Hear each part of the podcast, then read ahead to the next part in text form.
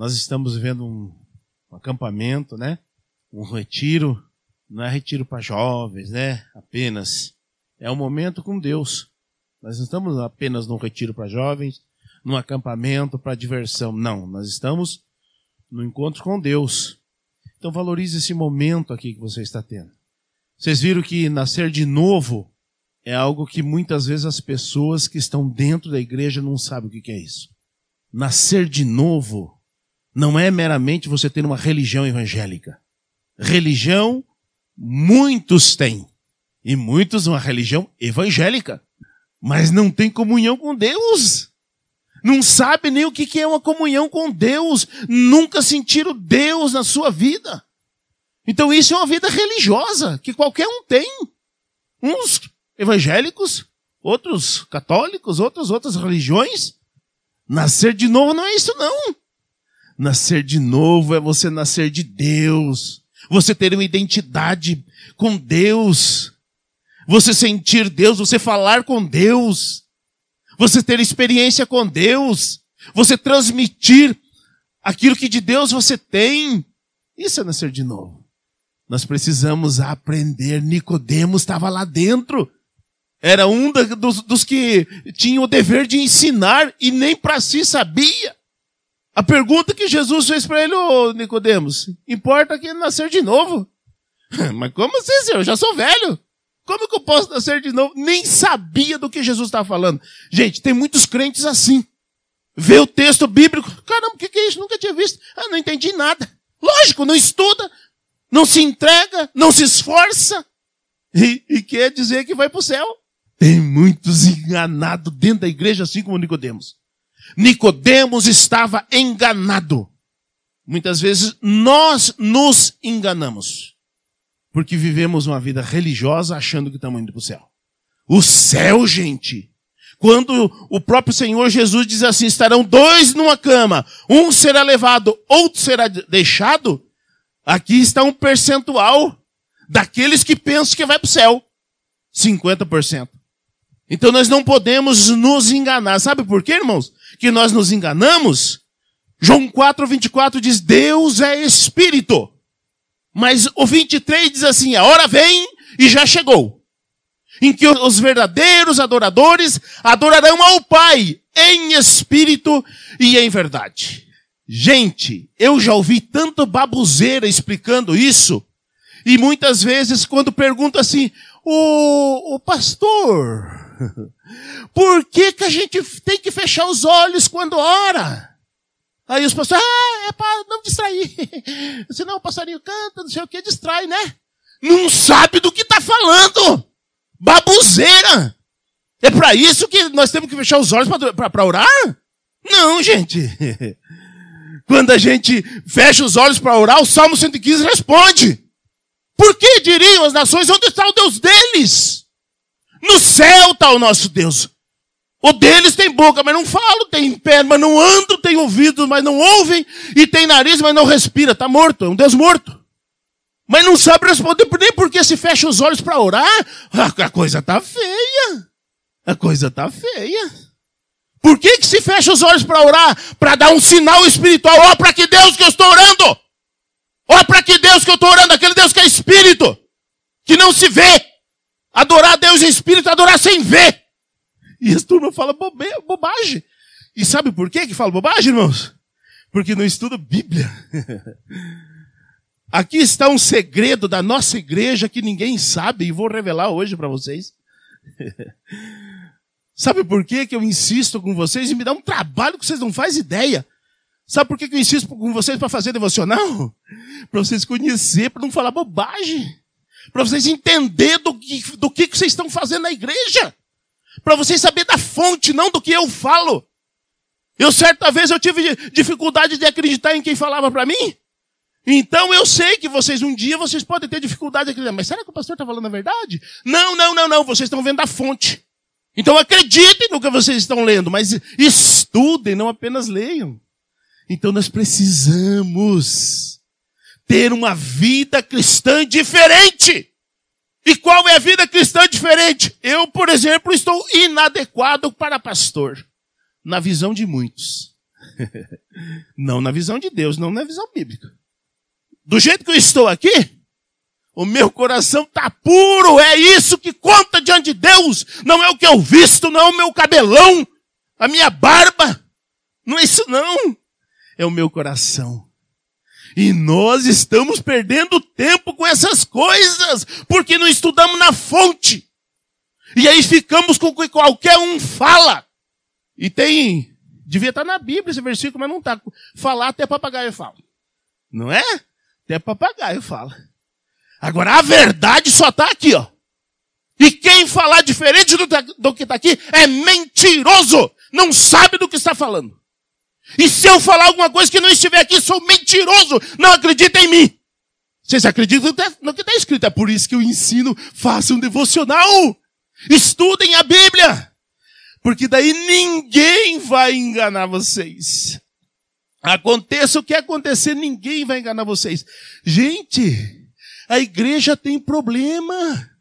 Tem problema porque se está dois deitados numa cama, um será levado, outro será deixado. Aonde estarão esses dois no culto? Estão lá na igreja, os dois. Um será levado, um será deixado. Esse que será deixado vai causar problema porque não entendeu nada ainda. Se será deixado porque não entendeu nada. E onde que está congregado sentado do teu lado? Às vezes você chama de meu benzinho. Mas vai ser deixado. Então vai dar problema no meio da igreja. E aí nós não vamos mais na igreja porque o, o 50% dá problema? Não. Esse 50% que dá problema é para a minha santificação. Hebreus 12, 14. Seguia paz com todos e a santificação. Sem a santificação, ninguém verá o Senhor. Você quer ver o Senhor? Suporte o mais fraco. Suporte o, o, o que será deixado. Ame o que será deixado. Porque a Bíblia diz: amai-vos uns aos outros cordialmente no Senhor. É uma ordem, nós devemos amar. E nós queremos que o nosso irmão seja mais santo do que o próprio santo da Bíblia. Não, irmãos. Esse será deixado. Então não baseie a tua vida cristã nas pessoas. Isaías, capítulo 6, ele mostra a fonte da onde nós devemos olhar para a nossa santidade, para a nossa santificação. O Fernando citou o texto, ser de santo, porque eu sou santo. Isaías, quando estava lá no capítulo 6, ele diz assim, ó, ai de mim, estou perdido, porque eu sou um homem de lábios impuros e habito no meio de um povo de impuros lábios e os meus olhos viram o rei. Sabe o que, que isso quer dizer, gente? Quem era Isaías? Era um profeta. E quem era um profeta e quem é um profeta? A boca de Deus.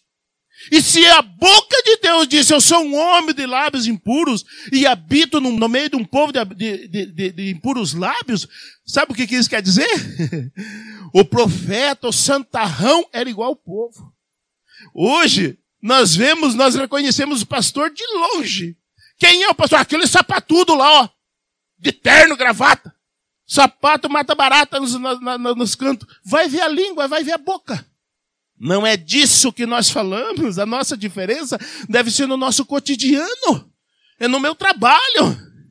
É no meu dia a dia, no que eu falo, é no que eu faço.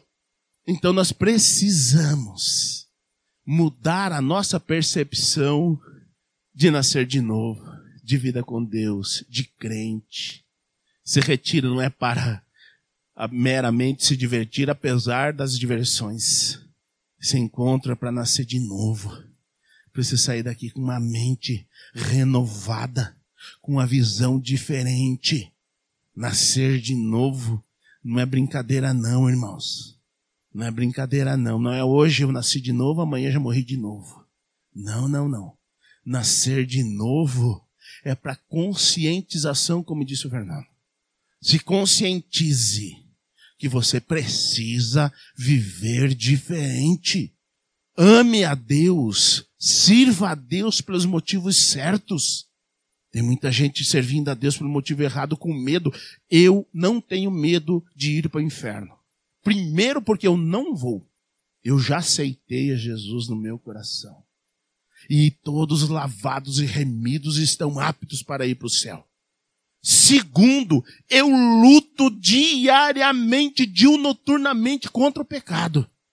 Eu faço o que está escrito na palavra. Eu cumpro o que está escrito na palavra. Então eu não sirvo a Deus porque eu tenho medo do inferno, gente. O inferno é real, existe sim. Mas eu sirvo a Deus porque eu quero, eu amo servir a Deus. É a coisa que eu mais quero na minha vida. É servir a Deus. Então sirva a Deus pelos motivos certos. É assim que um dia nós estaremos ali na glória com o Senhor, desfrutando eternamente, não é só 100 anos, não é só 90 anos, 100 anos, não. É eternamente. E nós vamos trocar essa vida de 100 anos. Vamos chutar 120 anos? Nós vamos trocar por uma eternidade. Um certo homem chamado Judas fez isso. Ele trocou Jesus por dinheiro. Dinheiro é bom, é bom. Quem não gostar de dinheiro pode dar para mim, eu gosto. Mas não é tudo. Dinheiro faz parte da vida. Mas nós não somos deste mundo. Então dinheiro não faz diferença para nós. Agora para muitos faz. Para Judas fez. Trocou Jesus por dinheiro. E a gente fala, eita, Judas, hein? Esse é Judas, hein? A gente fala de Judas e a gente faz pior. A gente faz pior. Por uma tentaçãozinha você já, já cai. Por um nervosinho que você sofre, já, já vai também. Vida com Deus é diferente. Nascer de novo é diferente. Viver com Deus é ser a diferença. Então, irmãos, nasça de novo. nasça de novo, porque nós estamos vivendo apenas superficialmente. Uma vida cristã meramente de estereótipo, né? Que que é isso, pastor de bermudão, tocando baixo, cabelando fio? Vai ver a vida do cabeludo. E a turma, é isso que eles vê. então, Vida cristã é diferente, é fazer a diferença. E nós estamos aqui por causa dele. Então, seja a diferença, mas nasça de novo. Mude o que precisa ser mudado dentro de você. Ainda que você já se ache crente, mas tem coisa dentro de você que precisa mudar. Assim como Nicodemos. Ele não entendia muita coisa. E hoje nós não entendemos porque nós pegamos a Bíblia assim, ó. A gente faz quase assim, ó. Ah, hoje eu vou pegar a Bíblia. Salame, mingue, aqui. Ixi, não entendi nada. Fecha e põe lá de novo. É assim que se estuda a Bíblia? Em crianças. Que nós temos crianças aqui que estudam a Bíblia. É assim que estuda a Bíblia? Ou você pega de Mateus e vai até Judas, capítulo por capítulo, tema por tema. Não é assim? Vocês são instruídos? O Vitão já está aqui no Antigo Testamento, passou da metade de Isaías. Mas ele já fez todo o Novo Testamento, menos Apocalipse, porque Apocalipse dá um nó na cabeça. Aí eu falo, não faça Apocalipse, volta de novo, já voltou de novo, Novo Testamento, tudo de novo. E agora, pastor? Agora vai para o Antigo. É, Isaías 39. e já está lá, capítulo por capítulo. A Bíblia tem 1173 capítulos. Então, quando você terminar, se você fizer um devocional por capítulo, você vai ter 1173 devocionais, que são mensagens ou estudo. O que o Fernando falou aqui é devocional dele. Ele se dedicou no tema e, e compartilhou com vocês aqui. Eu vi a dedicação dele.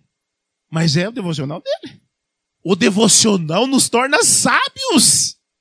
Tem um ditado no meio acadêmico que diz assim: quer ser sábio? Ande com um. Eu me cerco de sábios.